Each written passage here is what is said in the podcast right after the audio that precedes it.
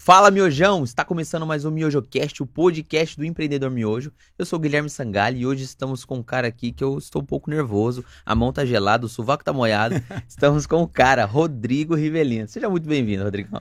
Gui, obrigado pelo, pelo convite. E não é para tanto assim também. Estamos em, casa, estamos junto.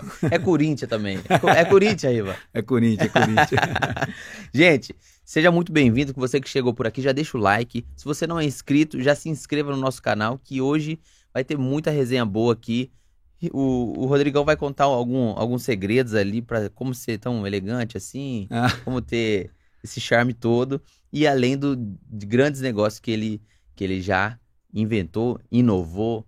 E nós queremos saber um pouco de tudo, hein? Vamos puxar a capivara aí. Vambora, tô, tô aqui para abrir o coração. Primeiro, eu queria perguntar sobre esse peso de ter é, é, Rivelino no nome. Qual que, que sensação você tem? O que que seu pai construiu tudo? É mais carinho? Você tem mais... Você tem algum assédio, assim, de fãs? Oh, pô, você é filho do Rivelino?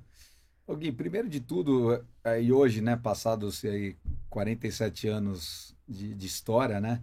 É, eu confesso que primeiro é um orgulho enorme. Sim. É, porque é impressionante desde quando eu me conheço por, por gente e entendo né, as expectativas e, e, as atitudes das, das pessoas até hoje, aos 47 anos, eu não me canso de me surpreender.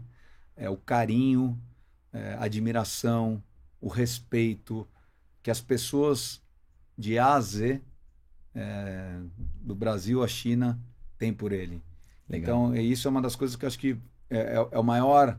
O que o Rivelino me deu é, foi o maior presente para a vida e para os meus negócios e para moldar meu caráter foi isso, né?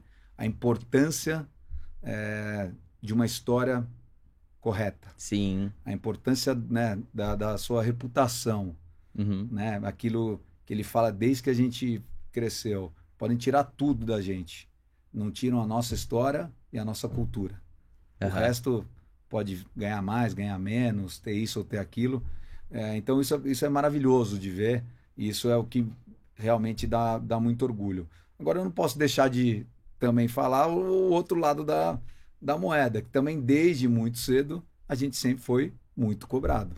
Sim. Né? Foi, sempre foi é muito holofote. Uhum. Sempre a gente fazia qualquer coisa que para turma era, era normal. normal, tanto pro lado bom quanto pro lado ruim. Sim. É, isso virava um grande, um grande acontecimento. Mas eu particularmente é, aprendi muito, é, entendi uhum. É, claramente essa essa jornada e procurei logo cedo tentar buscar o caminho do Rodrigo. Sim. Valorizar e ser muito orgulhoso, obviamente, por tudo que ele construiu. Por tudo que ele construiu, tudo pelo que ele representa até hoje. Uhum. Mas procurar buscar realmente o, o, o meu caminho aí. É, mas, sim, sem dúvida nenhuma, é, é, eu sou suspeito que eu sou o melhor amigo. É. Nós somos muito amigos, entendeu? Então, eu sou, além do Rivelino, eu sou Roberto Futebol sim. Clube.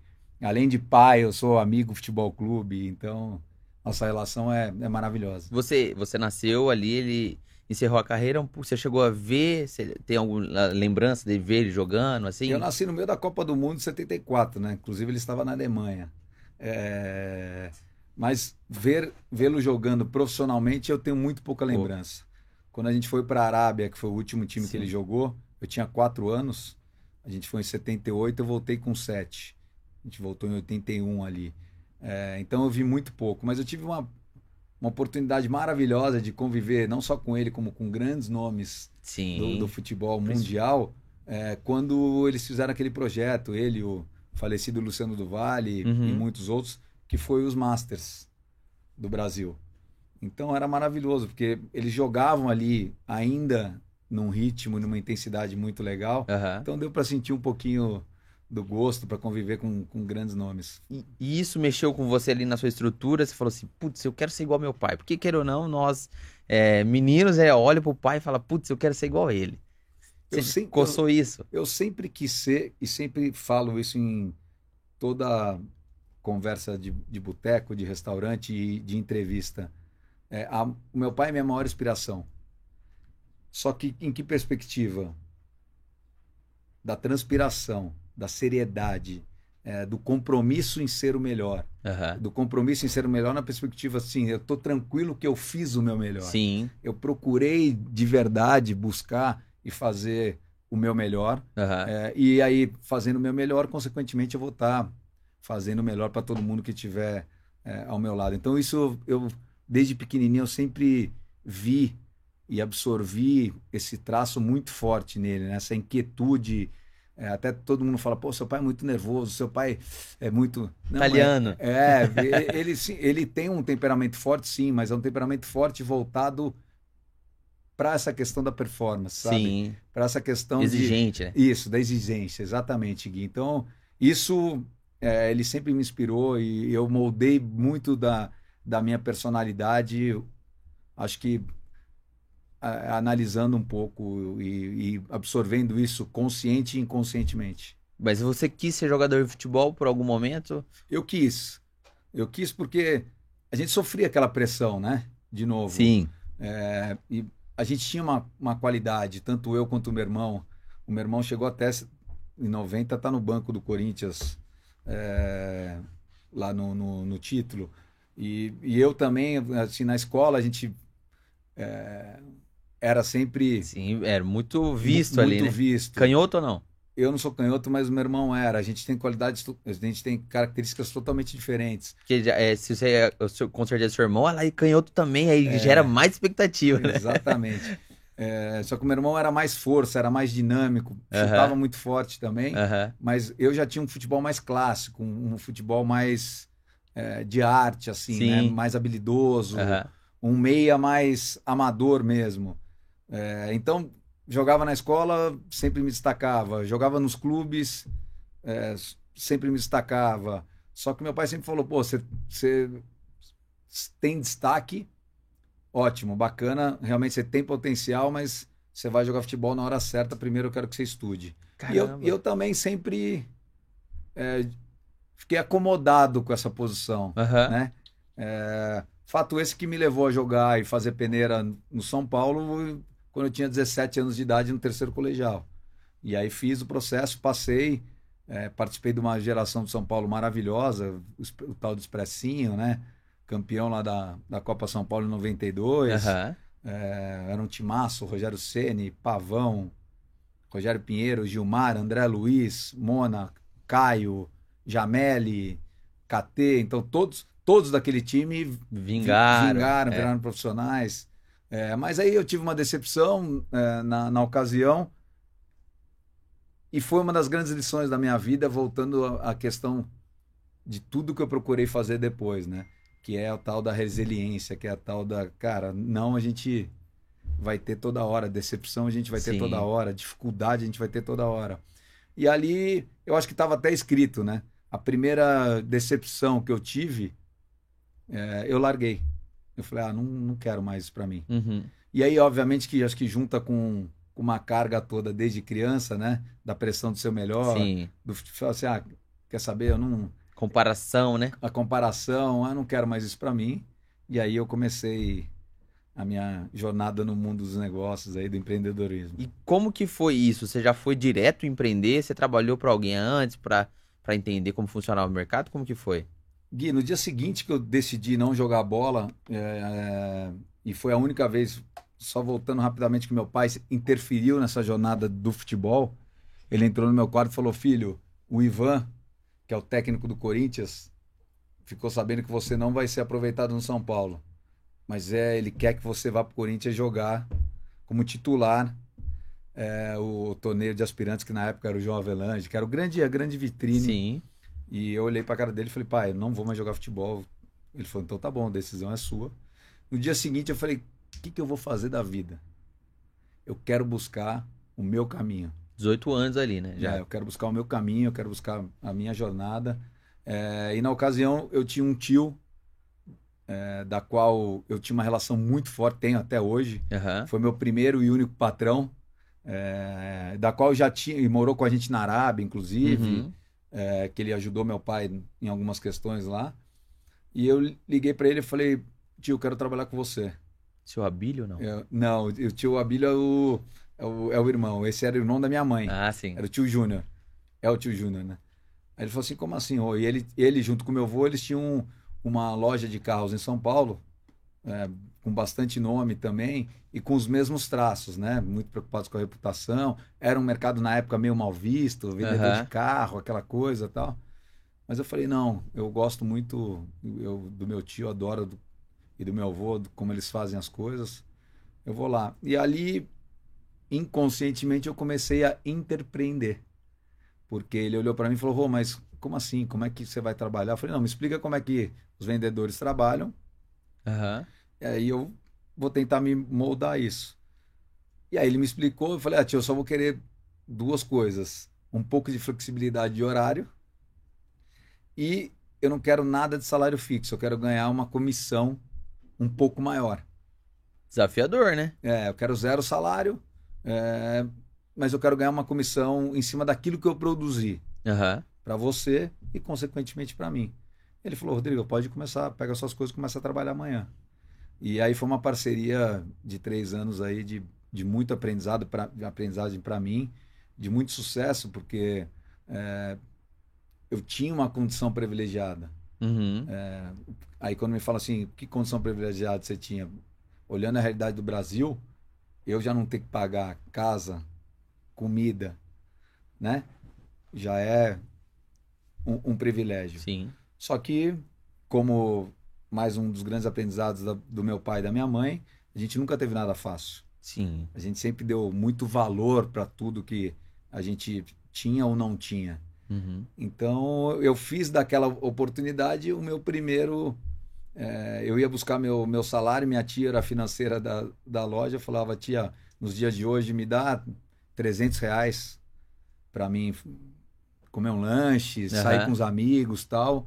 O resto tudo pode guardar nessa conta. E quando eu cheguei com com 28 anos, 21 anos, eu vi a possibilidade de abrir meu primeiro negócio, eu olhei para a conta, Tinha uma grana lá. tinha uma grana ali, eu falei, pô, é, Dá pra fazer alguma coisa aqui. é daí que eu vou começar. E foi assim que eu comecei. Foi assim que eu comecei, Gui. E como que acionou essa. pô, quero abrir o meu negócio? Porque ali você vai ver outras dificuldades que ali como funcionário você não enxergava. E ali a transição. Primeiro, qual que era a dor que você queria solucionar ali como empreendedor? Pô, agora eu tenho um CNPJ, quero, quero resolver problemas. Primeiro, o primeiro, o primeiro pensamento nem foi esse. O primeiro pensamento, que é o que me move muito até hoje, foi o sonho. Um objetivo de fazer algo diferente. Aham. Um objetivo de proporcionar alguma coisa para as pessoas. Porque eu sempre fui comunica... eu sempre fui é, Inquieto? inquieto e, e ligado nessas questões do que, que as pessoas querem, né? O que, que eu Uhum. posso fazer de bacana para as pessoas. Então sempre pensei é, nisso. E quando a gente empreendeu na The Jungle, foi exatamente isso. A gente é, olhou para a região, né? Aí entre praticamente São Paulo e Campinas, depois que a Pachá deixou de existir, é, com muito conhecimento e relacionamento na, na região, desde São Paulo até Campinas, a gente falou assim, cara, não, não tem mais um outro lugar para a gente ir. E a gente abriu o, a The Jungle, que na época foi, assim, algo muito disruptivo. A The Django seria o quê? Um pub, um bar? Foi, um- foi uma boate. uma boate É, foi uma boate é, que tinha né, uma capacidade para quase duas mil pessoas. Caramba, coisa grande. É, uma coisa grande. É, na época a gente também começou a agregar já em 97 alguns pilares, levamos gastronomia para dentro com um restaurante japonês. É, fomos uma das primeiras casas no Brasil, junto com a base em São Paulo, Love, a tocar música eletrônica. Aham. Então a gente quebrou alguns paradigmas na cena do, do entretenimento e foi maravilhoso. Deu super certo. É, deu muito certo e ali foi meu grande laboratório para ir para o meu próximo, para minha próxima jornada, que foi dentro do mercado da comunicação, de agência. Na The Django você tinha sócios ali. Nós éramos em três só, em quatro sócios. E como que era? É, divergência de pensamentos ou coisas complementares? Então a gente era muito jovem, né? É, eu desde aquele momento eu já peguei o que é o meu grande amigo até hoje para cuidar de uma área mais administrativa e financeira que realmente não é o meu, meu ponto forte, não é onde Aham. eu realmente gosto de atuar. E falei, Júnior, você cuida dessa área? Você é o cara organizado, administrativo? Ele falou, cuido, Rô, vambora. E os outros dois sócios foram mais como investidores, mais jovens também, é, e entraram. Eu estava, acho que pela bagagem familiar Uhum. e por o que eu já tinha vivido, eu já estava um pouco mais é, forjado das, das armadilhas do pseudo-sucesso. Tava cascudo já. É, já tinha visto muita coisa. Sim. E aí vem um pouco do consciente inconsciente, né? É, de quando você olha e fala assim, não, mas eu não, eu não quero ser da noite, eu quero ser um profissional da noite. Aham. Diferente, né? É, o tapinha nas costas, o oba-oba, é legal, lógico, você é jovem, você fica com o ego inflamado, Sim. mas não é um pouco por aí. Foi, inclusive, a minha decisão de sair da- do negócio foi muito por isso. Porque Uhum. os outros dois sócios se deslumbraram e não, não tem certo ou errado, tem o Sim. que você quer para sua vida. Aham. Eu simplesmente falei assim, ah, isso eu não, eu não pactuo.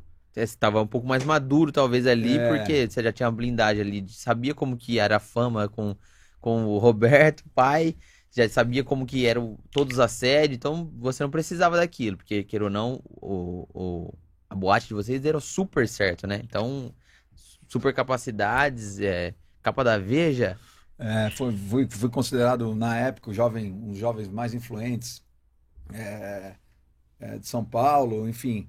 Então, isso, óbvio que mexe, mas para mim mexia e mexe até hoje até um certo aham, ponto, até um certo limite, né? Porque eu sempre. Aí eu volto para comparação dentro de casa. Falo, cara, eu tive um exemplo dentro da minha casa que é, eu já andei com ele no Japão, em Nova York, em Paris e em qualquer região, qualquer Aham. bairro é, de São Paulo, e sempre foi muito respeitado. Então, quem sou eu? sim, Quem, né, o que, que realmente a gente está fazendo? Então, vamos abaixar a bola? aham, É, então isso sempre foi muito legal, né? Para trazer a gente pro, pro, pro chão. aham. E aí foi uma, uma divergência mesmo de visão e o que que eu tinha muito claro o que que eu não queria para mim. E aí independente, eu, eu tenho um pouco dessa característica, independente do negócio que tá ali, se já não vibra o meu coração, se já não tem a ver com, com os meus valores, ou com que aquilo que eu penso e realmente acredito, eu prefiro é, seguir outro caminho, entendeu? E aí você sai ali, você vende a sua parte e de novo cai naquela. E agora? O que que nós vamos fazer de novo, né? Porque essa é a questão do empreendedor, tem que se reinventar. Não dá pra ir lá e abrir uma outra boate É. vizinho. Ah, vou quebrar os caras. Não é assim, né? O que que você, o que que brilhou seus olhos ali e por quê? Na, na ocasião, eu estava fazendo é, é, faculdade de propaganda e marketing Sim. e eu comecei a tatear e a, e a The Jungle me trouxe essa, esse contato com as marcas, né? Essa relação. E ali eu comecei a aprender o que, que é uma ativação de marca, o que, que é construir uma marca, o que, que é, né? é, a expectativa ou a relação nossa, consumidores, com uma marca. Aham. E aí, fazendo faculdade, falei, puxa, é, eu acho que tem um caminho aí. Mas antes disso, no- quando eu já tinha decidido vender a The Jungle, eu falei, ah, eu quero fazer mais um, um outro projeto disruptivo. E a gente fez o primeiro fretamento de navio do Brasil, Caramba. é, no final de, de 98. Não era ainda o Cruzeiro. É, não é, o cruzeiro na época era para gente muito mais velha ou muito mais rica. Aham. E a gente entendeu que ali tinha uma possibilidade, né? Junto com um grande amigo meu, com o Aldo da Gastur e com o Ricardo Capucci aqui de Campinas, a gente falou assim, cara, vamos fazer algo diferente? Aí fizemos o All Aboard, que foi quatro dias de, de festa em alto mar. Caramba. É, e aí, pegando um pouco da experiência já com as marcas e, e do nosso relacionamento, a gente, Flying Horse, que era um energético na época, entrando no mercado, é, Mercedes lançando Classe A, a Pepsi lançando a Pepsi Twist para um público jovem. É, a gente pegou alguns formadores de opinião em Porto Alegre, Belo Horizonte, fizemos o lançamento em Campos. Pra ser os promoters, assim. É, meio os promoters, embaixadores, né?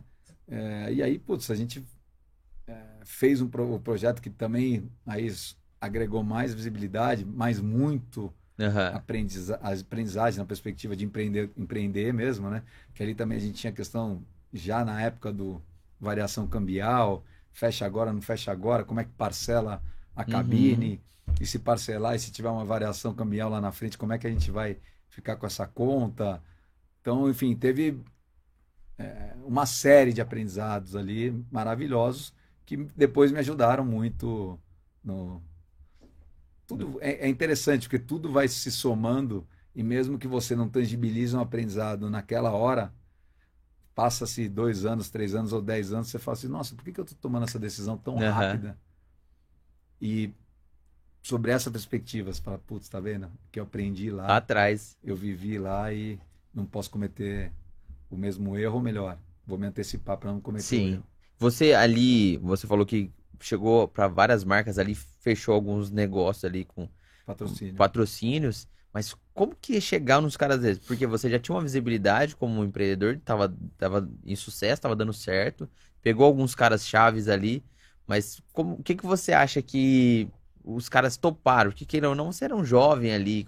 Você acha que o, o Rivelino pesa nessa hora ou não? É, é, é capacidade? Não, Gui, eu acho que aí foi muito um pouco do que eu já tinha construído né, na, na história e que depois eu tangibilizei olhando mais tecnicamente, é o que?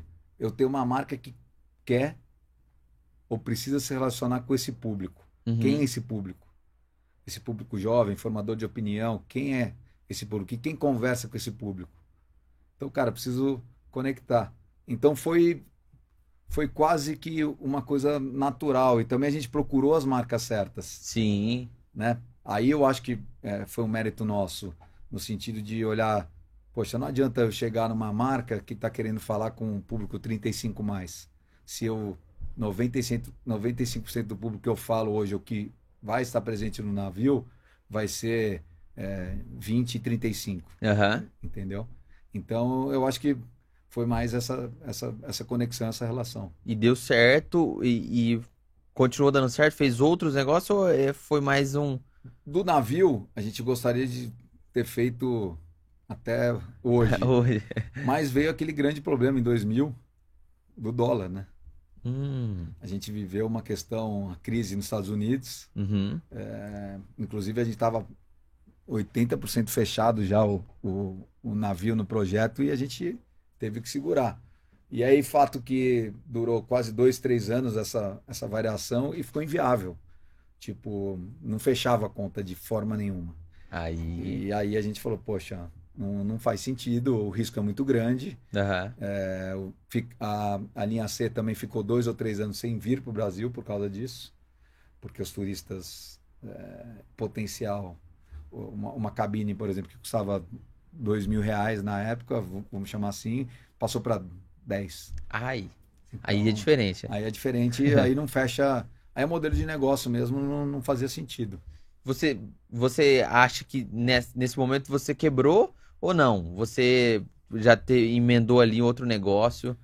É, não, porque no paralelo, no meu caso, eu já estava olhando é, o mercado de comunicação, o uhum. mercado de agências. Que você já estava fazendo a faculdade ali. Isso. E aí, é, assim que a gente voltou de, do dezembro do navio, é, em, 90, em início de 99, já estava decidido abrir minha agência. Uhum. Né? E aí eu falei assim, eu vou abrir minha agência, já tinha estudado o mercado, eu falei, vou abrir minha agência é, porque eu entendia que existia na época a possibilidade de realmente fazer algo diferente, é, de buscar ser a melhor, de ter um compromisso com o resultado, porque eu entendia e entendo até hoje que para uma agência você ser inovador, você ser criativo é sua obrigação.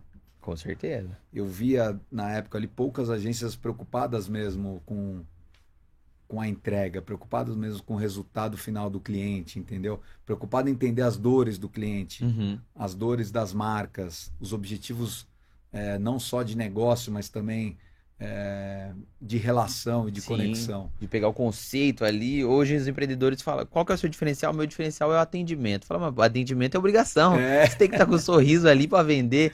Tem gente é. que a gente fala, pô, é, é o almoço hoje. Ah, é esse aqui, ó. O cardápio tá aqui. Ó. Se você quiser fala, pô, gente, é o mas mínimo. Sabe, é, mas sabe que passando um pouco, passando um pouco do tempo, é interessante como a gente percebe alguns sinais, né? Nessa, o que era obrigação começa a virar diferencial, né? Sim. É, é igual numa entrevista o, o profissional te responde: Não, eu sou comprometido com a empresa.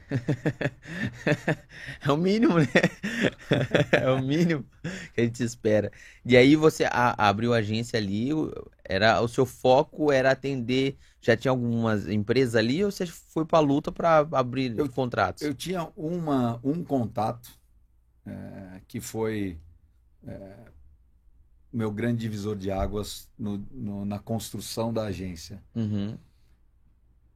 Que ele foi um, uma das fontes de pesquisa do mercado, é, que foi o Regis, na época, na época era o diretor da Aurora, que era uma empresa que continha um portfólio de bebidas muito grande. Uhum. E de novo voltava bebidas que estavam no on-premise, ou seja, bares, boates, restaurantes, está querendo falar com quem?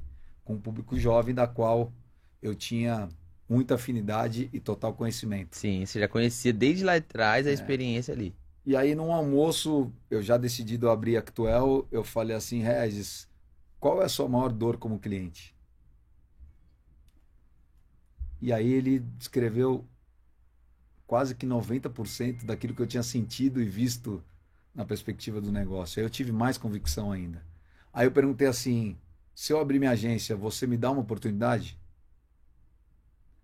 Ele falou: Rodrigo, eu te dou. Eu vou te dar uma marca pequena, um projeto muito desafiador, mas eu te dou uma oportunidade. Eu falei, eu olhei no olho dele e falei: dá mesmo? Ele falou: dá. Eu falei: daqui dois meses eu tô pronto. Caramba. E aí eu comecei, eu, minha cachorra e, e uma amiga minha Cara, que foi minha assistente. Eu achei que você ia falar que estavam com um puta grupo ali, engajado, não. treinado. Não, eu comecei do zero na raça mesmo. Uhum. É, e nessa relação de confiança e olho no olho. E aí, puta, graças a muito trabalho, a muitas noites sem sono, a realmente abrir mão de muita coisa por ser muito jovem. Sim. É, né? É, há muita dedicação, horas e horas e horas e horas e horas de trabalho, a não sei quantos finais de semana, até chegar, eu, fui, eu casei, fui pai muito jovem também, até chegar é, a abdicar de ver muito o crescimento dos meus filhos, entendeu? Então, tem ônus e bônus e tem Sim. decisões que você precisa tomar. É, hoje eu não me arrependo absolutamente de nada, faria tudo exatamente igual, mas não tem nada fácil. Sim, é, é uma né? frase que eu carrego comigo. Quem quer muito uma coisa tem que abrir mão de muita coisa. De né? muita coisa, perfeito. Acho que isso resume muito a jornada do, do empreendedor, Sim. a jornada de quem realmente quer fazer algo consistente, quer fazer algo sério, quer fazer algo. É, ainda quando você se propõe a andar numa trilha que não foi não. ainda desbravada Sim. E que você já tem alguns atalhos ou já pode buscar algum tipo de conhecimento, entendeu? Então é, é muito mais duro, mas ao mesmo tempo também quando você chega lá é muito mais gratificante. Exatamente. Quando qual foi a, a, a quando você viu a Actuel, Actuel? putz, agora embalou, engrenou, acertamos esse contrato aqui, ou esse, isso aqui que a gente fez que colocou muito o nosso nome em evidência. Você tem algum time assim? Tenho. Essa história sempre me emociona e, e me orgulha muito. A primeira oportunidade foi com o Regis, Sim. com a Aurora, e a gente, o primeiro produto que ele nos deu foi o Amarula, me lembro direitinho. E eu falei, gente do céu, como é que eu vou vender a Marula? A marula já, a bebida marula? É, é, como é que eu vou vender a marula para o público jovem? Olha o tamanho do desafio. Passamos por isso. De lá veio é, dois produtos que me deram muita visibilidade na época: Jack Daniels e Cuervo. José Cuervo. É, e aí a gente fez projetos de ativação de marca, de conteúdo. É, olhando hoje, né? Eu, eu, os cases e os projetos que a gente fez são tão atemporais talvez servem é, para até hoje. Sim. É, porque no mundo do marketing ou da comunicação é interessante. Algumas coisas mudam, mas muito mais termo do que efetiv... É. do que no final do dia é a mesma é coisa. A mesma coisa. E isso me deu muita visibilidade. E aí, meu grande divisor de água foi o momento das telecoms no Brasil. Celular. Uhum. E aí eu tive meu primeiro contrato, que aí sim mudou. A agência deixou de ter 14, 15 pessoas para 70 pessoas. Caramba! É, é e depois para 100, depois para 300 pessoas. Foi a Nokia. Uhum. É, a gente, em 2002, a gente teve a, a, a oportunidade também muito nesse gap, puta, as agências não estão me, me, atendendo, eu estou vendo que vocês estão fazendo uma coisa com muito frescor, com muita inovação, com muito detalhe e, e cuidado na execução. A gente está precisando disso. Uhum. Vocês querem começar pequenininho, porque a gente ainda era pequeno. E eu tinha um objetivo, eu não queria ser a maior. Uhum. Eu queria ser a melhor. É... Mesmo não sendo grande, mesmo precisando de faturamento, quando a gente ganhou visibilidade muito rápido, a gente negou muito trabalho na época. Porque eu entendia que se eu pegasse aqueles trabalhos, eu não ia entregar não como eu gostaria. Conta. Não ia dar conta. Mas quando veio a Nokia, eu falei, cara, agora. É... Sabe aquele momento do empreendedor? Eu preciso vender para depois ver como eu vou entregar? muito bem ainda. Porque se você não faz ou não toma essa decisão e não confia naquilo que você está fazendo, ou no seu valor, ou na sua capacidade, você não, você não consegue dar o próximo passo. É, não é água na bunda, mas é no pescoço. É, exatamente. e aí foi meu grande divisor de, de águas. Dali, graças a Deus, a gente fez projetos maravilhosos, a gente conseguiu angariar pessoas com muito talento, uhum. né? Porque aquilo, nada se constrói, não é clichê isso, mas principalmente no mundo é, da comunicação, sempre acreditei num processo colaborativo, Uhum. Sempre acreditei que uma ideia pode vir de qualquer departamento, não precisa vir da criação do planejamento. Eu sou, eu virei um cara essencialmente de planejamento, né, planejamento estratégico, mas sempre muito colado com a criação, mas sempre junto com a produção, sempre junto com atendimento ou, ou com um gestor de negócio. É, e aí a gente conseguiu angariar é, muita gente talentosa, a gente conseguiu trazer um frescor para esse mercado, que a gente começou no mercado de evento, promoção, ponto de venda, ativação de marca.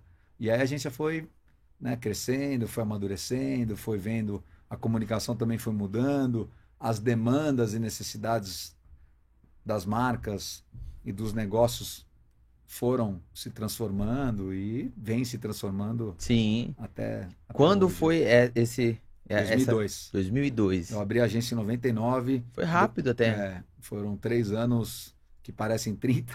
É. Mas aí 2002 com a Nokia, que foi uma relação putz, maravilhosa até 2009 quase.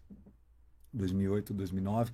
E no meio disso também veio um outro divisor de águas que foi a, a conta da Ford.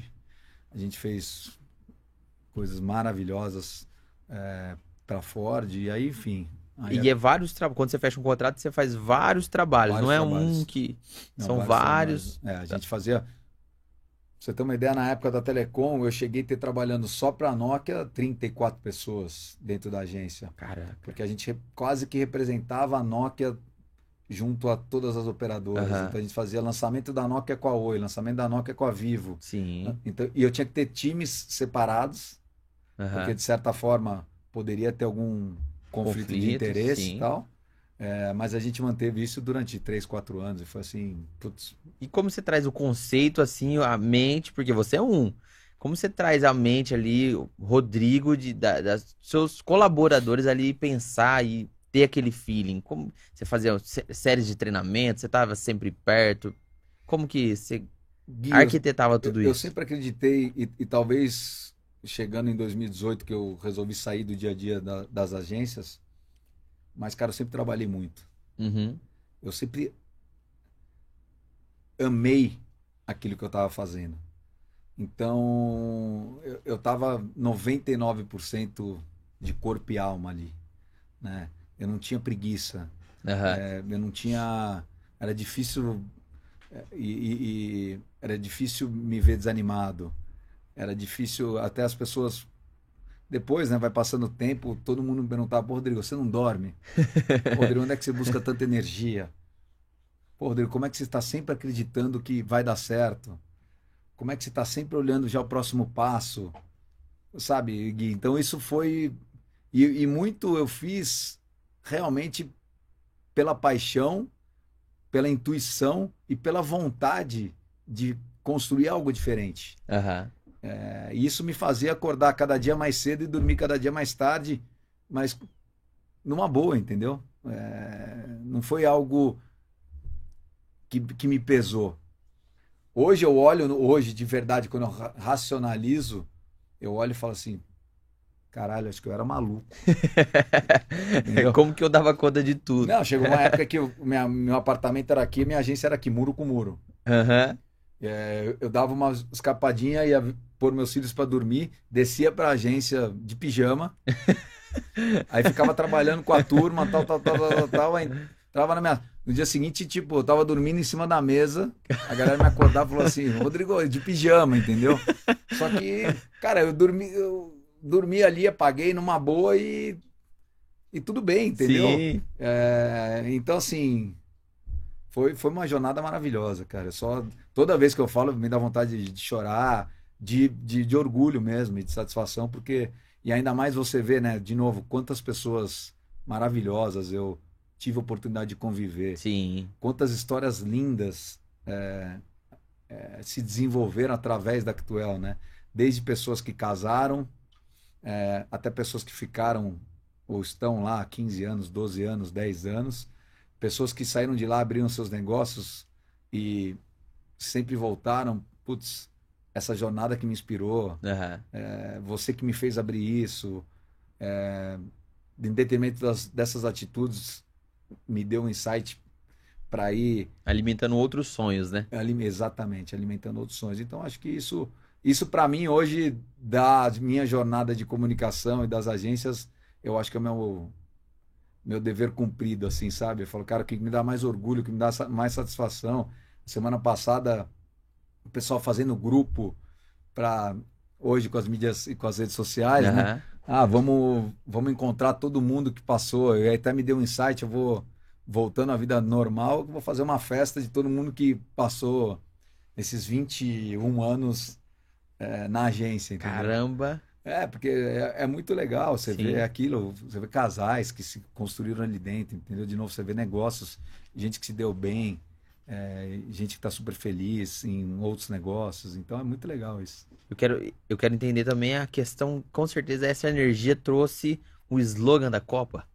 Trouxe o slogan da Copa. É, esse foi, esse também foi um outro grande feito, né? Onde, é, principalmente olhando a característica do brasileiro, né? Uhum. E que a uhum. gente tem essa síndrome do vira-lata, né? Uhum. Do que a gente nunca pode fazer ou nunca pode alcançar, ou deixar de, às vezes, acreditar nos nossos sonhos ou nos nossos potenciais, Sim. olhando de onde a gente veio, né?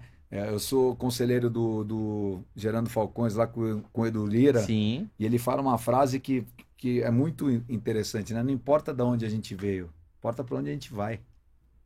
E voltando para o slogan da Copa, quando veio essa oportunidade para a gente, porque a FIFA queria um frescor, uhum. queria olhar para as agências ou dar oportunidade para grupos que estavam dentro do país fazendo um trabalho sério e consistente. E a Actuel, na época, é, a gente ficou, e é até hoje, é, sempre ranqueado entre as três melhores do Brasil. Caramba, que legal. Né? Com projetos maravilhosos. Então, eles olharam ali e falaram, cara, a gente quer testar vocês no meio de gigantes. Uhum. E foi um bid que começou, acho que com 17 ou 18 agências do mundo inteiro. Caiu para 7 e ficou com três. Quando a gente chegou na final com três é, empresas e ainda duas que multinacionais, né, que, que tinham sede no Brasil, cara, a gente falou, essa porra vai ser nossa. Entendeu? Nós vamos ganhar isso. Cara, não é possível. A gente acreditava muito no nosso conceito. A gente, a, é, a, a gente é, vibrou muito para fazer aquilo. Foi muita gente envolvida, muita energia, uhum. é, muitas cabeças. É, até a gente brinca, é difícil saber quem criou. Uhum. Foi um grupo tão foda, foi um processo tão maravilhoso. É, e a consequência foi isso, entendeu? E o mais legal é que tá todo mundo vibrando e falou, cara, a gente pode, a gente vai. Um não grupo, né?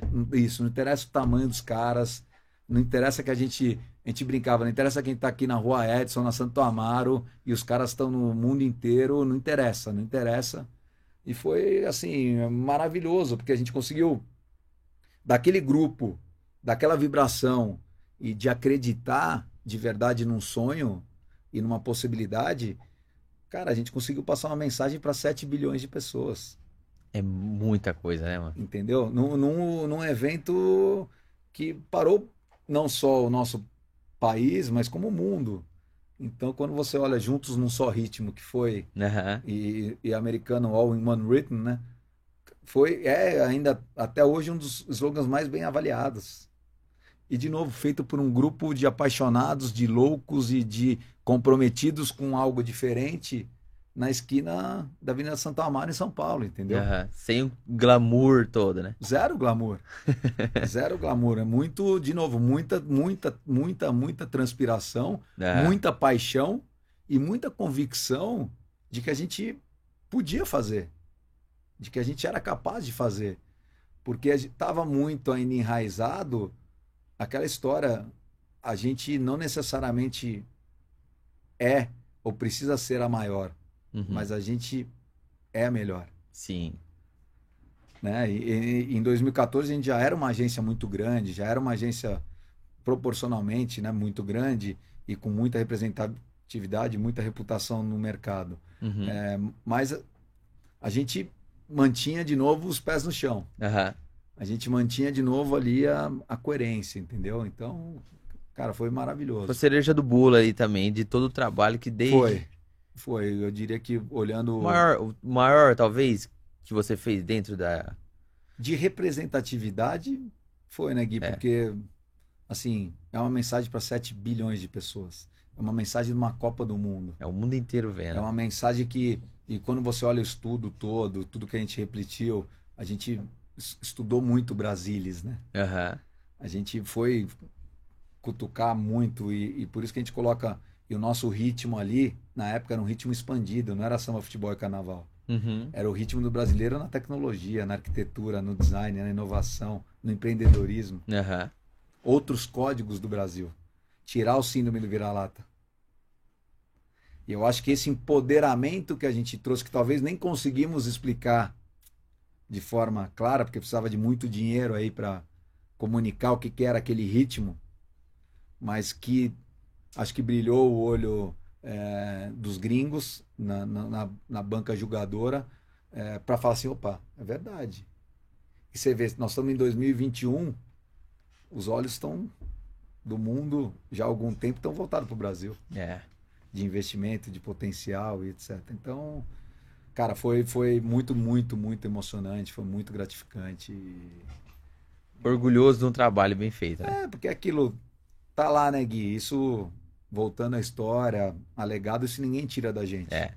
É um fato que a gente fez, tá marcado daqui. Meu neto, daqui 50 anos, for pesquisar o slogan de Copa do Mundo, vai ver que o vô dele participou de um, entendeu? Aham.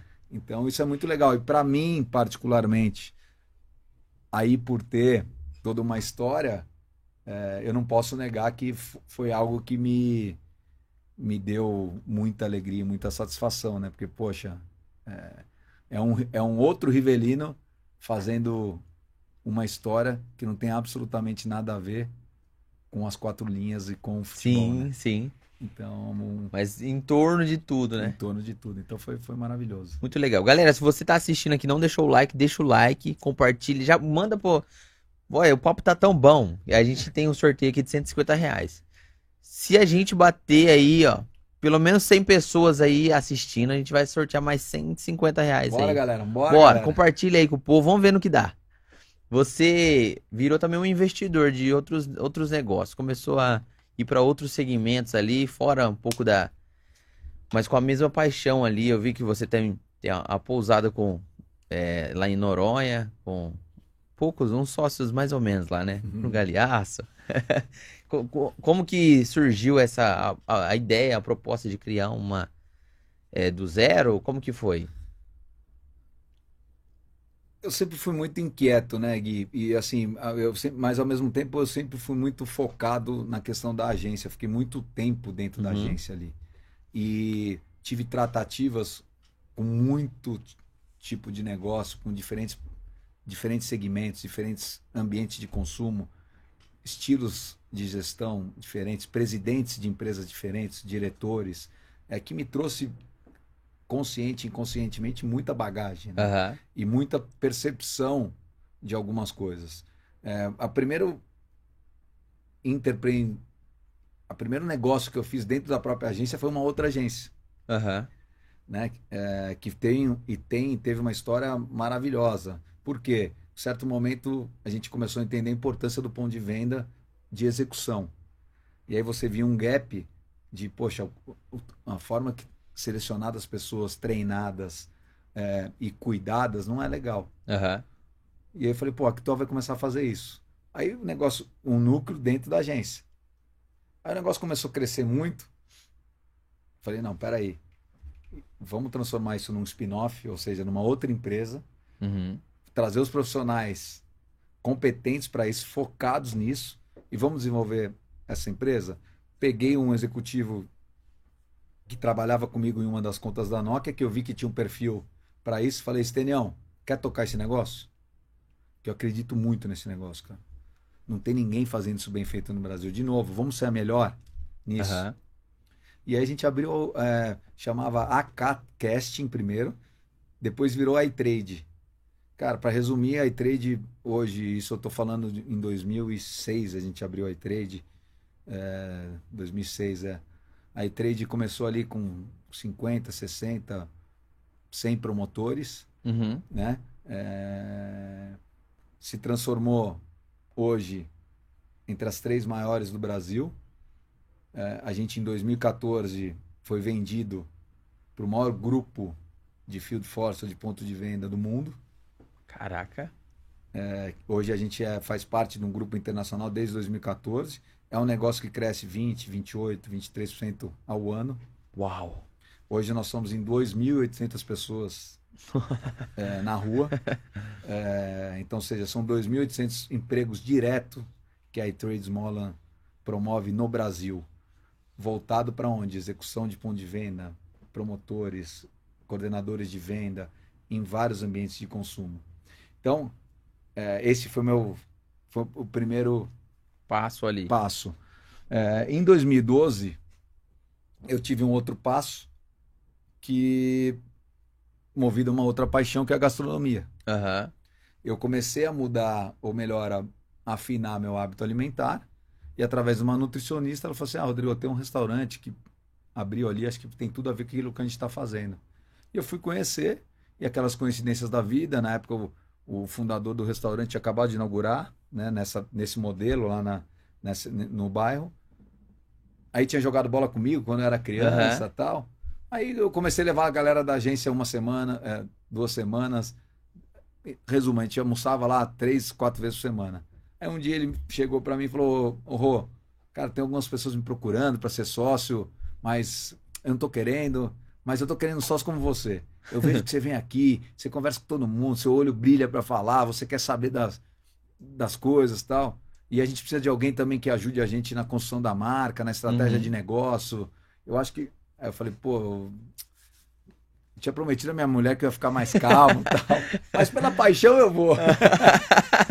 e, e aí eu fiquei sócio do Le Manju, que foi um restaurante, foi um dos primeiros restaurantes do Brasil aí que se eh, realmente propuseram a fazer uma alimentação com ingredientes orgânicos, se propuseram a fazer uma, uma alimentação que trouxesse para o consumidor eh, os benefícios do- dos alimentos.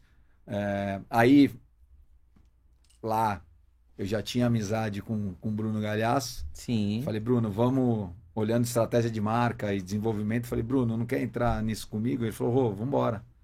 Aí entramos, pô, fizemos um trabalho lindo lá de seis anos dentro do Le Manju. Virou uma baita marca. É. Aí por diferenças, de novo, de filosofias e visão, é, eu resolvi sair Aham. e, e vendi a minha, a minha posição em julho de 2018. 18, o Lemanju. o Le Manju. Mas já, de novo, é, pensando em fazer algo para minha nova fase de vida, né? Porque Aham. quando eu tive contato com o Le Manju em 2012, eu tive contato com uma outra questão que foi a produção dos alimentos. Ah, sim. É, e isso é algo que vem mudando muito a minha vida e vem me trazendo muito, muito aprendizado a cada dia, né? Que aí eu transformei o nosso sítio aqui em Vinhedo num, produ num pequeno produtor, somos um pequeno produtor de orgânico hoje. Aham. É, e queria fazer também, trazer para Vinhedo, é, ou fazer com que Vinhedo voltasse a ser destino na perspectiva da gastronomia. E aí me veio é, a ideia logo em 2018, Aham. de- assim que eu vendi, de, de montar o Origem. Origem 75. Origem 75, ali em Vinhedo, e que parte desse princípio também, né? De ser um restaurante com os ingredientes né, primo, é, majoritariamente orgânicos, Aham. dar protagonismo aos vegetais e trazer para as pessoas novos sabores, novas texturas. Aham. Porque eu parto do princípio, Gui, que todo mundo quer evoluir. Sim. E como a gente evolui? Educação, educação barra informação. Uhum. Então, é- é um dos grandes propósitos do Origem é isso, é trazer informação para as pessoas, trazer novos sabores, trazer novas texturas, novas possibilidades. E não é falar não faça. É muito mais falar você sabia. E, poxa, em nenhum ano, mesmo com toda a pandemia que a gente e por todo esse momento que a gente ainda vive, Sim. é, é tão gratificante a gente ver o, o resultado, né? A gente vê que as pessoas cada vez mais estão procurando é, entender mesmo que a gente se propõe o significado da produção dos alimentos, né? Aham. A origem dos alimentos, é, o que, que um alimento pode trazer de benefício de verdade. É, então, cara, isso é, isso é maravilhoso. E, obviamente, é, Origem hoje é fruto de toda essa, essa minha jornada no mercado da comunicação, da paixão pela gastronomia, do contato com as pessoas, da inquietude de querer todo dia aprender e conhecer algo que, que, que ou me apaixone ou que entende que seja interessante ou relevante para mim. Então, a gente veio nessa jornada aí e está super feliz com a origem. E no paralelo, voltando a Noronha, que você falou, Caramba! é, há cinco anos, é, quase seis anos atrás, é, o Bruno Sim. falou: Rô, vou abrir uma pousada em Noronha, eu gostaria que você fizesse a marca para mim e o posicionamento. Eu falei: pô, maior prazer, né? É, voltando ao slogan da Copa do Mundo, para mim, que sou há 20 anos um apaixonado por Noronha, fala, cara, imagina eu ter minha marquinha lá num paraíso e num lugar que eu sou apaixonado a, a de eterno, né? Sim. É, falei, Bruno, faço, maior prazer, vamos fazer lá na agência, bora. Fizemos a marca da, da Maria Bonita, Aham. que foi a primeira pousada do Bruno lá, não, não era só, só fui chamado para fazer a marca. E aí deu tanta sinergia, aí comecei a ir mais para a ilha também e tal, aí eles falaram, pô, se, der, se tiver outra oportunidade é, de uma outra pousada você entraria? Aí eu não demorei 30 segundos para responder. Eu falei, lógico, lógico. É, até porque eu já tinha decidido que eu amo mar, amo praia, mas eu tinha decidido que, é, como eu estava com a minha vida cada vez mais indo para o campo, Sim. né, já tinha decidido que eu queria, iria mudar para Vinhedo, iria viver no sítio, é, falei, não vou ter casa no litoral norte. E aí eu fiz um pouco do exercício racional e emocional mesmo. Falei, não, minha casa de, de praia e mais um empreendimento da qual acredito é, vai ser em Noronha. E aí empreendi em Noronha e abrimos a Maria Flor é, agora em dezembro do ano passado. E graças a Deus, depois de tudo que a gente tá e passou, né, Gui? Porque foi, a gente pegou no meio da pandemia a obra, é, você imagina você ter que trancar uma obra e, e Noronha fez parte do projeto da OMS, né? Uhum. É, teve que ser evacuada a ilha. Ah. Ficou quase quatro meses sem ninguém tocar na ilha. Nossa. Então, quando a gente voltou para a obra, foi quase cena de, Triste. De guerra. de guerra, exatamente. São aqueles percalços, aqueles scripts que não estão em nenhum PowerPoint, Aham. que não está em nenhum business plan, é, que acontece na vida do empreendedor, né? Sim. E, e eu vou dizer, como empreendedor, talvez esses últimos dois anos tenham sido os piores da minha vida. Porque eu estava com nível de investimento altíssimo em Fernando de Noronha, nível de Aham. investimento altíssimo no Origem, e dois segmentos e dois Barrados. negócios parados. Aham. E olhando para a agência, né? Eu saí do dia a dia da agência no final de 2018, mas eu tenho, eu sou maior acionista e, Sim. e participo é, da reunião de conselho. é, participava uma vez por mês, agora voltei uma vez por semana. Eu vou para São Paulo. Aham. A agência praticamente parou do dia para noite também. E não tem o que fazer, né? A gente empreendedor fica querendo caçar com, o braço, vamos. Não Eu, tem. eu digo que se eu não tivesse o sítio e já essa relação, essa conexão com a terra, com a natureza, é, que eu não tenho dúvida que foi ali meu grande, minha grande Descarregar ali, ó. um- possibilidade, a minha grande terapia, Sim. né, de, de poder parar, refletir, ressignificar algumas coisas, resetar a mente. Aham. Então foi, foi, eu só tenho que agradecer. É complicado. É, complicado. Pega Complicado. todos. O pessoal só vê o glamour, né? É, não vê. E você, eu vi também que você bem engajado na questão da Live Arena BR. É, você chegou a, a dar sequência no- nesse trabalho, tem até hoje? Como Tem. você está linkado com a. A, a Live Arena foi, foi, foi um projeto que, um insight do meu filho, que é um gamer, né? Aham. E através dele eu comecei a estudar o universo de, de games no Brasil em 2015. Aham. E aí, final de 2016, é, com- junto com alguns sócios, a gente abriu a, a Live Arena, que foi a primeira arena é, do Brasil, onde a gente trabalhava muito forte a questão da educação e do entretenimento. Uhum. Entretenimento era uma questão básica, igual tá falando da agência, né? Porque você abre uma arena, óbvio, você tem que fazer eventos, tem que fazer campeonato, você tem Sim. que fazer. Aí, entretenimento, a gente foi para a área da educação, olhando esse movimento sociocultural, que seriam o que? São o que? As novas profissões. Sim. Então, a gente fez cursos presenciais, desenvolvemos cursos online, fizemos uma parceria maravilhosa com o Senac, que ainda está tá aí rolando os Aham. nossos cursos online lá na, na Live Arena.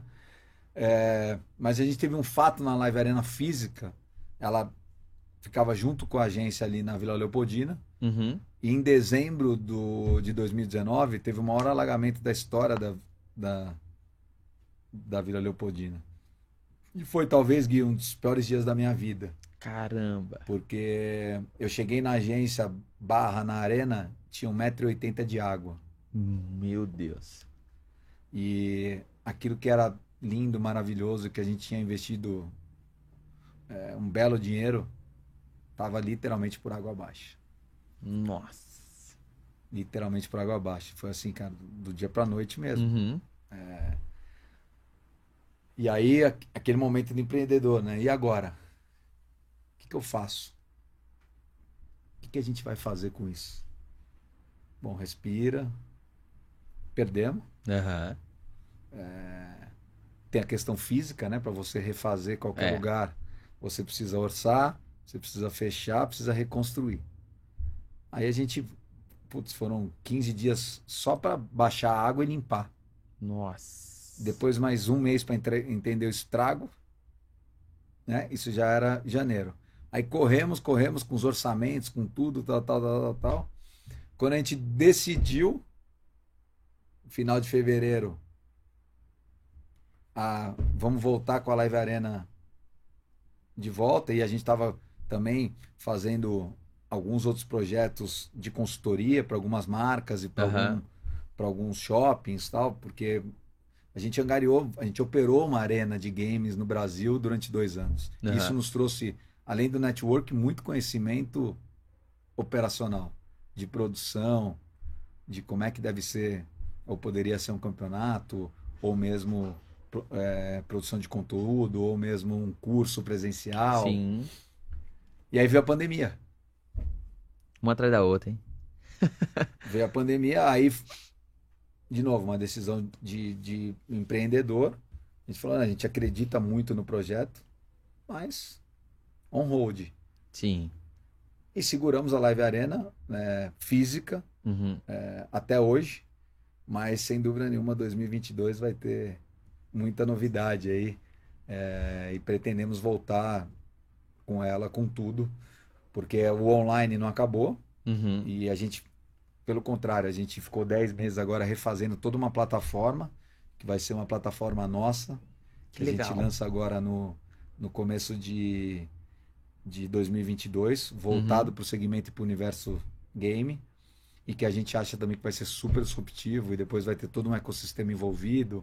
Então vem muita novidade boa aí dentro desse, desse mundo de games, onde eu tenho hoje uma equipe e um time 100% focado é, nisso, porque é aquilo, né? Um trabalho desde 2017 é, super disruptivo e, e, e foi muito. Sabe o que foi mais interessante desse trabalho? Assim com outros, como a gente fez, mas esse, cara, não tinha onde estudar, não tinha onde ler. É, porque é novo pra todo mundo. Isso, assim, puta, onde é que eu vou buscar, né? O tal do benchmark, onde eu Sim. vou ver quem. Não tinha. É, então a gente aprendeu e fez na marra, Aham. né? Com, como também acho que é a jornada do empreendedor, né? Sim. É, o, o, o problema não é você errar. Errar a gente vai errar sempre. O problema é a velocidade com que você corrige É. essas rotas, né? É, e qual é o próximo passo? E, e, de fato, se você aprendeu mesmo, né? Querer separar e, e- ter cada dia mais claro, né? O que, que é o erro, o que, que é o ego, o que, que é o mercado e o que, que são todas as outras coisas que transitam. Mas vem muita novidade no universo de game. Legal, hein? Muito legal, ainda mais agora em alta. NFT, é, todas essas questões virtuais, assim, muito em alta, principalmente os jogos que estão dominando aí, Free É. Fire, o, LoL. Uma loucura. Uma loucura que os caras estão fazendo, né? Premiações É. astronômicas. É uma loucura. E eu tô acreditando muito no, no, no santo de casa aí. Meu filho agora, Ah, é? 19 anos, está assumindo essa frente. Vai começar a empreender também, porque ele é um gamer desde 12, Uhum. 13 anos. Conhece tudo desse segmento. Convive, né? Conhece Sim. de linguagem a, a insights. Então, agora ele começou a trabalhar com a gente é, dentro da, da, da Actuel, que não é mais Actuel, né? Virou Actuel. É, A gente veio num processo, em 2014 a gente fez a primeira fusão, agora a gente fez uma, uma fusão barra aquisição com uma turma Aham. de digital e performa lá de São Carlos. Então a gente lançou a nova marca que é a AKM Performa e também com, com muita novidade, com muita coisa bacana acontecendo. E a agência volta a estar num momento, graças a Deus, muito muito produtivo e, e- e muito motivador, sabe? Legal. Deixa eu fazer, eu tenho 10 perguntinhas aqui pra gente fazer um Bora, bate, um ping-pong. eu tô parece- falando muito. Parecendo a, a Marília Gabriela. Gu, faz, é, dá é, início aí a sorteio. Galera, isso aqui a gente vamos ver se vai dar certo, se o pessoal vai aceitar, se eu vou saber fazer. Vamos lá. São 10 perguntinhas, você pode responder é, ou do jeito que você preferir, rápido ou quiser. Ah, essa, essa pergunta aqui eu quero estender um pouco, fica à vontade. Vamos lá. Vou tentar ser mais breve possível. Defina a palavra. Defina em uma palavra Rivelino Pai. Inspiração. Achou que seria um bom jogador de futebol? Sim. Qual foi a empresa ou segmento que você mais ganhou dinheiro? No, de comunicação.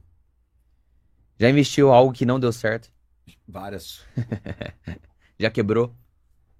Não quebrei, mas investi em coisas que não deram certo. Já teve alguma proposta que de já teve propostas que ganhos de ganhos que chegou a desconfiar da procedência? Oferir Não. seus princípios, valores? Não desconfiar da procedência, mas é, eu tive a oportunidade muito cedo na, na agência de vender para o maior grupo de comunicação do mundo. E eu seria um milionário aos 29 anos, e milionário mesmo na época. E um dia antes eles tomaram uma, uma atitude com a minha esposa, que na época era financeira, da qual eu falei, com esses caras eu não tô junto. E eu rasguei um contrato milionário. Ai. Já se arrependeu de, de investir em algo? Já. Já se arrependeu de não investir em algo?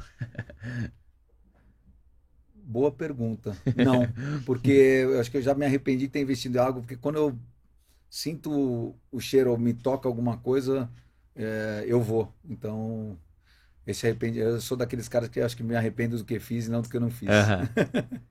Já pensou em desistir? Muitas vezes. Muitas vezes. Ter orgulho da sua trajetória?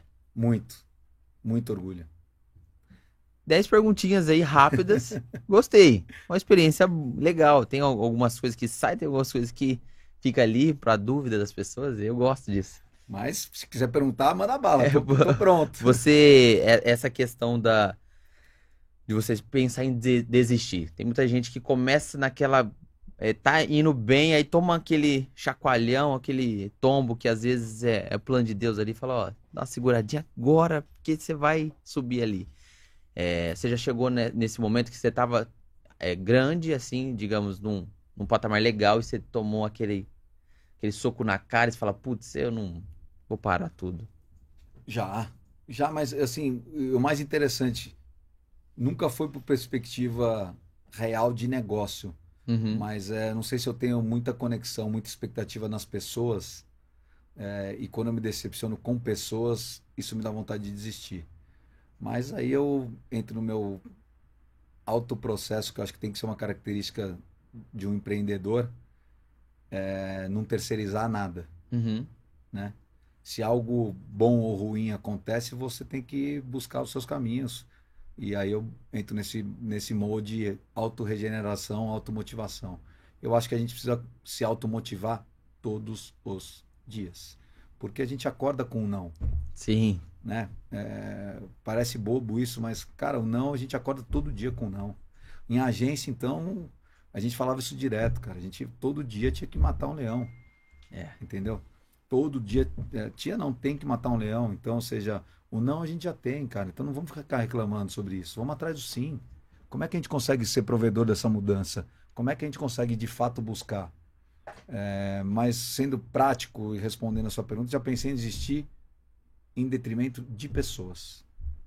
Muito mais com decepção de pessoas do que de negócio. Pegando um gancho assim de pessoas que muitos empreendedores sofrem, é, como que você escolhe ou lê um possível sócio ou, uma ou você escolhe um sócio? eu cada vez mais estou escolhendo um sócio, porque volta, né, Gui? Aquela questão, se você vai, ou você tem conexão ou interesse de em algum negócio através de algum sócio, é que você já viu que aquele sócio tem potencial, capacidade Sim, dentro daquele segmento. Legal, isso é, é o básico. sim. Agora, o que cada vez mais eu estou sendo muito seletivo são os valores. São os valores. Isso eu sempre fui. Eu, eu, eu tive uma coisa boa e uma coisa ruim, né? Tive uma coisa boa que eu fiquei praticamente, a não ser na The Jungle, 18, só- 18 anos sem sócio nenhum. Aham. Aí depois eu fui, óbvio, tendo que ter sócios, angariar outros negócios, etc. Mas hoje, cada vez mais, eu tenho a convicção, e se é uma dica que eu posso dar para alguém que realmente tem valor ou quer fazer alguma coisa séria, conheça um pouco mais da pessoa. É. Isso é muito, muito, muito importante. Principalmente, principalmente, e que acontece, é, graças a Deus na agência, ou graças a Deus não, graças a muito trabalho, na agência a gente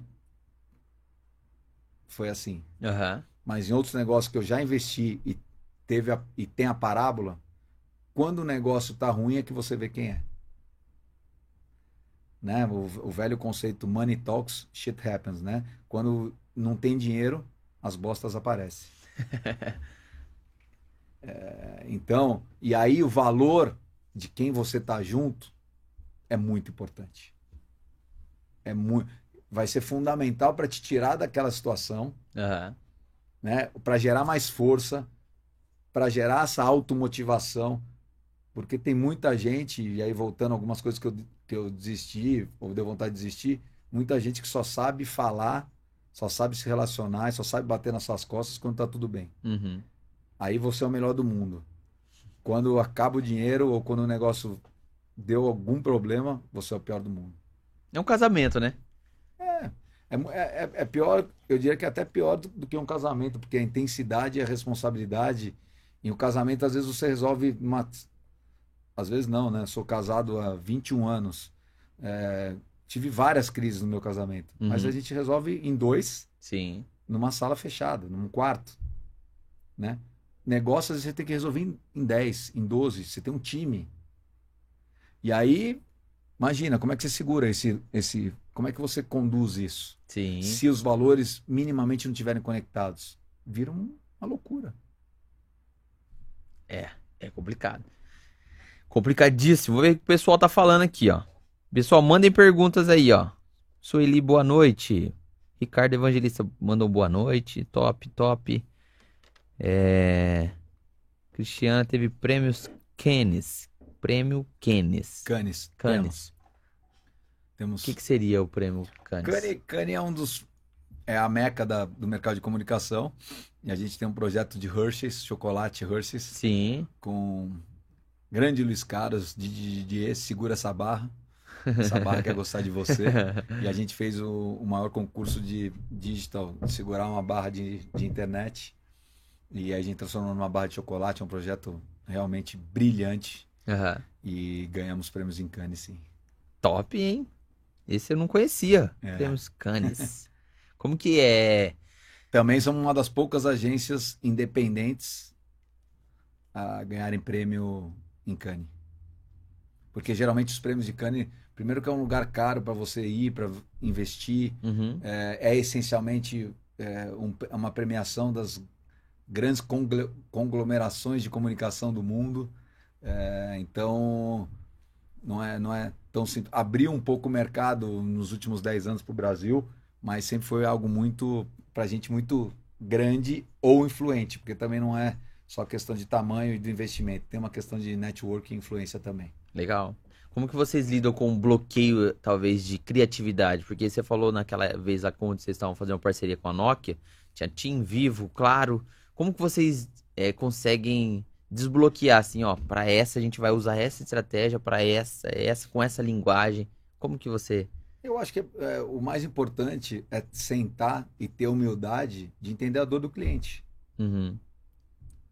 É, eu tenho uma frase que eu uso desde 1999, que eu abri a Actuel e falo para o time hoje e com os novos sócios: cliente bom, agência boa. Ninguém é um gênio. Uhum. Não existe essa história da lâmpada que eu vou acordar, vou resolver seu problema. Não.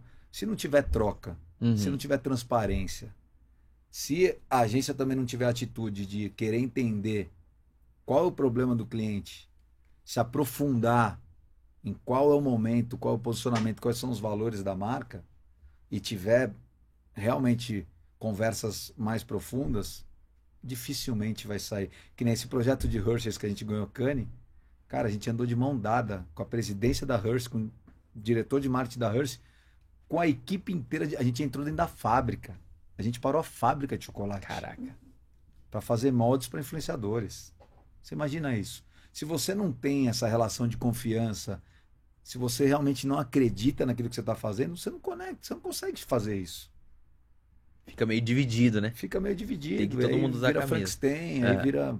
Né? Então eu, eu, acho que é isso. Tem que partir. Eu sou a favor de uma conversa sempre muito transparente, muito franca e, e se aprofundar. Qual que é, são as nossas dores? Qual que é o nosso momento? Com quem a gente quer falar? Parecem ser perguntas básicas, mas não são, são essenciais. Sim. Vamos lá, quem que é o, o, vencedor? O vencedor aí do sorteio de 150 reais que vai comer um Rafa Burger especial. É, alguma área que ainda gostaria de empreender? Aqui, ó, uma, uma pergunta interessante do Wesley. Alguma área que você ainda você gostaria de empreender?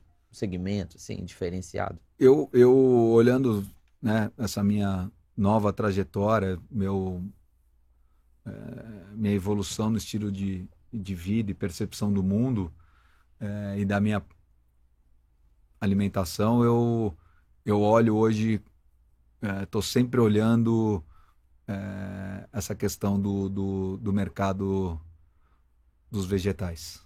Vegetais é o que bichinho que picou ali. É, é uma coisa que desse, do, do, do ecossistema da produção do alimento até que tipo de alimento e o que, que colocar na mesa das pessoas, sabe? Então, No sítio lá vocês comercializam já ou não? Hoje a gente, no sítio, a gente tem a- as cestas, né? Uhum. É, a gente entrega a cesta de terça e sexta. E também a gente entrega pro, pro, pro Origem e pros restaurantes. Ah, legal. Legal demais. O vencedor é, ó, arroba Felipe Vaz Bot, Bot. Marcou arroba Delão Importes e arroba Gava Danilo.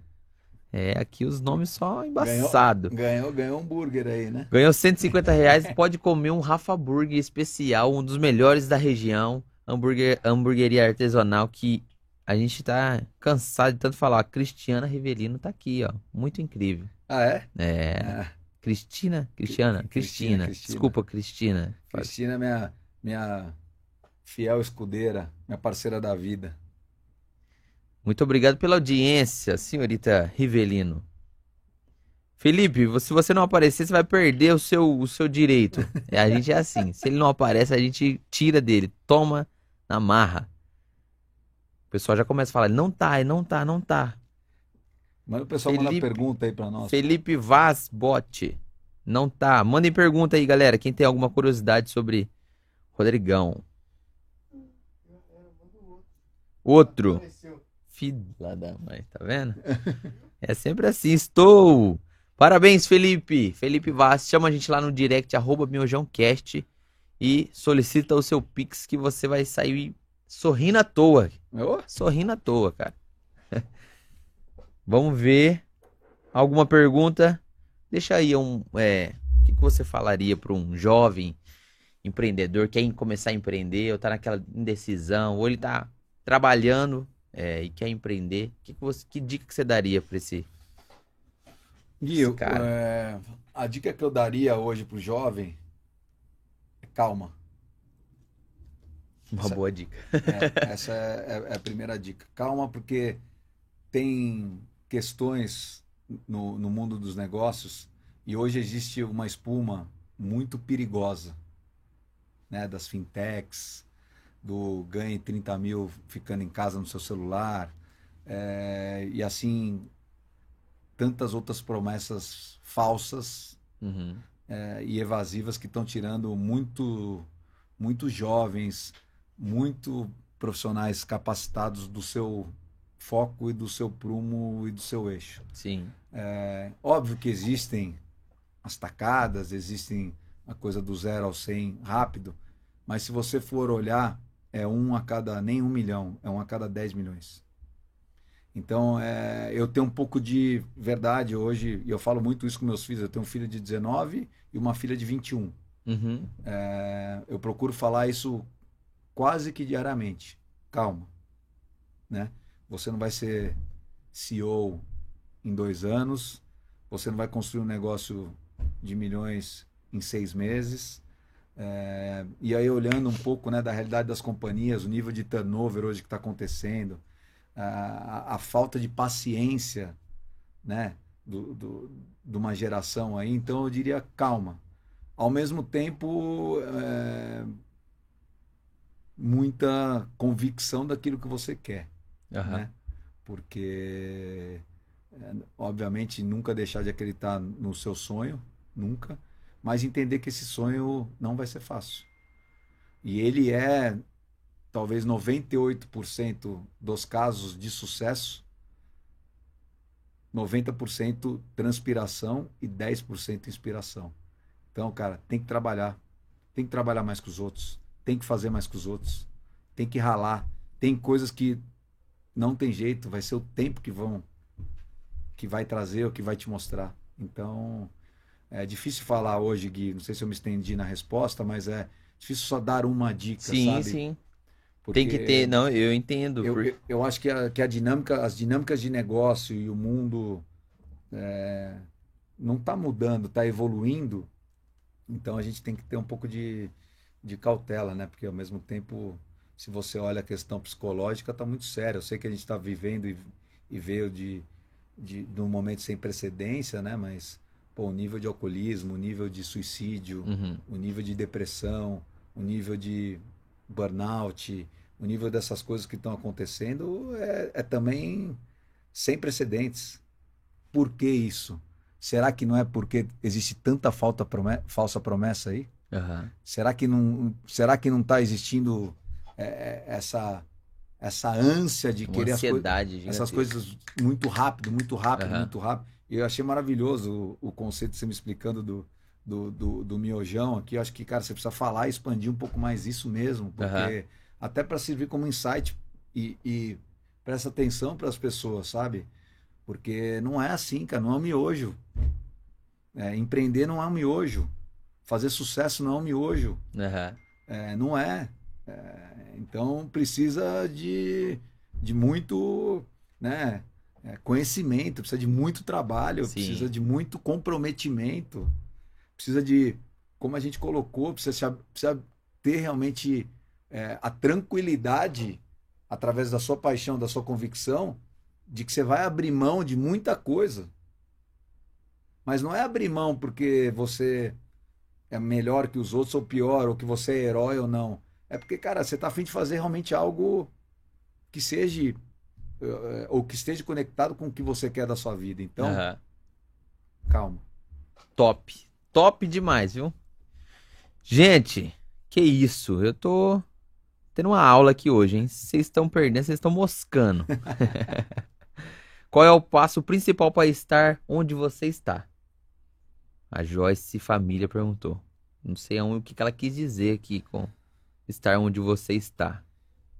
Talvez atingir um, um bem-sucedido, um para você ser um Joyce, obrigado pela pergunta primeiro e como um pouco do que a gente falou, né, nesse, nesse bate-papo.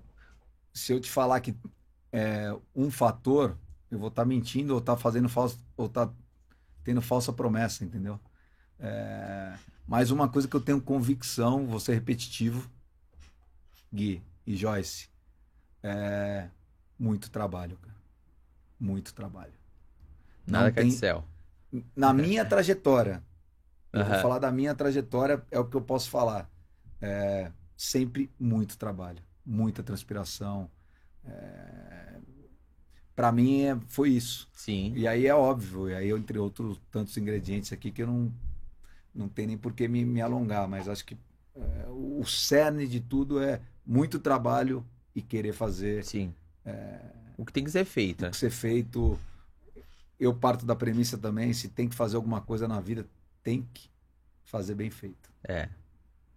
Isso eu também já deixei de ganhar muito dinheiro ou de empreender algumas coisas que poderiam vir com resultado rápido, mas que eu não acreditava. Aham. Ou que eu não queria ganhar dinheiro através daquela iniciativa.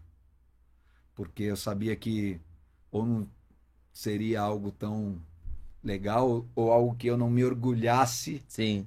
Sabe aquele, aquele lance? Pô, eu não me orgulho de falar disso. Aham. Então não interessa se tem um caminhão de dinheiro na mesa, deixa outro fazer. É, eu tenho uma questão que eu não consigo vender aquilo que eu não consigo, que eu não compro. eu não Bom, compraria. Respondeu por mim, acho que é, acho que é, acho que é muito isso. Eu, eu, eu não consigo, Sim. não consigo. É, é uma característica minha. Gostem de mim, não gostem de mim, mas eu sou o que eu sou, entendeu? Sim. É, e eu não consigo falar uma coisa, fazer outra, é, vender uma coisa que eu não, não, acredite.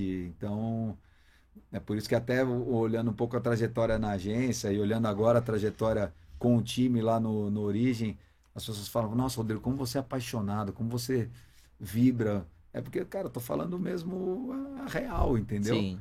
E quantos briefings a gente não quebrou, né? Quantos projetos a gente não falou não? Quantas oportunidades quando você tem um, um, um, um- caminho, você evoluir, você adequar aquilo que não está dando certo é uma coisa. Né? Agora, você mudar o, o, o seu princípio, o seu propósito de negócio é outra. É. Aí fugiu totalmente. né? Aí é melhor, aí é melhor desligar. Fala assim, Aham. não, então beleza, não deu certo, pronto. Agora eu, eu tava no, no- com esse propósito e vou mudar porque o dinheiro ou porque as coisas só estão ali. É, inclusive no, no- quando eu decidi junto com o Beto e com o Capucci a história do Origem, falei, ó, vai ter que ser até o fim isso. Aham. talvez seja uma jornada muito mais longa, Aham. com muito mais trabalho, porque a gente vai ter que explicar, é conceito novo, é cultura nova. Não é uma churrascaria. É, não é uma coisa que você fala assim, pô, é, vender hambúrguer, né? Aham. não precisa sim. explicar, né? Aham. Teoricamente, você só explica se você tem um blend melhor, de onde Aham. vem a sua carne, é, ou se você tem um molho Especial. especial, ou se você tem um pão, um pão adequado. Agora, quando você se propõe a fazer algo, é, não é novo só por ser inovador, mas que tem um propósito maior, Uhum. o caminho é mais. Mais árduo. Rodrigão, muito obrigado, cara. Uma Imagina. honra. É, eu acredito que você é um, é um exemplo de empreendedor pra gente e, e acredito que a sua trajetória, a sua história, é, os negócios que deram certo e deram errado, vai ajudar muita gente. Então, quero agradecer você por estar aqui com a gente. Obrigado, Gui. Eu que agradeço e também parabéns você pela, pela sua trajetória. Continue acreditando aí no seu sonho, na convicção do, do, do seu projeto e da, e da sua mensagem. Uhum. É, achei demais o conceito do, do, do miojo. Eu acho que é muito atemporal e Aham. muito temporal, sabe? É uma coisa que está muito latente no mundo hoje, essa pressa para tudo, essa, né, essa ansiedade Sim. que a, que a, que a sociedade está vivendo por questões naturais. Mas, cara, eu que agradeço você e a quem acompanhou a gente aí. Conte comigo no que for possível. Não É, fala isso que eu sou cara de pau. a, a ideia, mas a ideia é isso, cara. É compartilhar a vida na real, a vida como ela é, sem, sem, sem maquiagem, porque a gente é isso, a gente aprendeu realmente fazendo, acreditando, vibrando, errando, acertando, é, com muitos outros talentos também junto, mas com o cerne de fazer sempre melhor. Top, top demais. Deixa as suas redes sociais, ou talvez os negócios. A minha pessoal é arroba R Rivelino, com Uhum. dois L's. E aí dos negócios tem a, Tem Mari- muitos, né? tem a Maria Flor, que é a pousada em Noronha. Sim. Tem o Origem 75, restaurante em Vinhedo. Tem o Sítio, É, Sítio KM. KM75, que é onde a gente produz os orgânicos. Tem a AKM Performa, que é a agência, Uhum. né? Que é onde tudo começou. É, tem um produto e um projeto que a gente não falou, mas é um xodozinho, que é a Piz- Pizzita, Pizzita. que é uma pizzinha de, de frigideira. Frigideira. é, que também a gente está indo aí é, passo a passo de uma maneira muito consistente. Mas é isso, gente. Muito legal. Muito legal. Pessoal, para você que acompanhou a gente até aqui, é, muito obrigado pela audiência. Compartilha essa live, mostra lá, pô, ó, conversamos com um baita empreendedor aqui da região. Tá sempre aqui em Via, tá morando aqui, mora em São Paulo. Morando, tô morando em Vinhedo, tenho a minha base ainda em São Paulo, mas tô morando em Vinhedo e Terra não abro boa. mais mão. Terra boa demais. Agradeço São Paulo por tudo que me deu nesses 45 anos, mas nesses últimos dois anos tô aqui em Vinhedo. Eu sou quase, va- eu sou quase vizinho seu, sou- tô morando em Valinhos. Valinhos, uma bela cidade também. É. Gente, muito obrigado por você acompanhar a gente até aqui. Deixa o like, não se esqueça de se inscrever no canal. Tamo junto. Siga a gente lá, arroba miojãocast. O ganhador chama a gente lá no DM. Até parece que ele não vai chamar, né? Tamo junto, galera. Mete marcha no foguete, é nóis e vai Corinthians. Vai, Corinthians.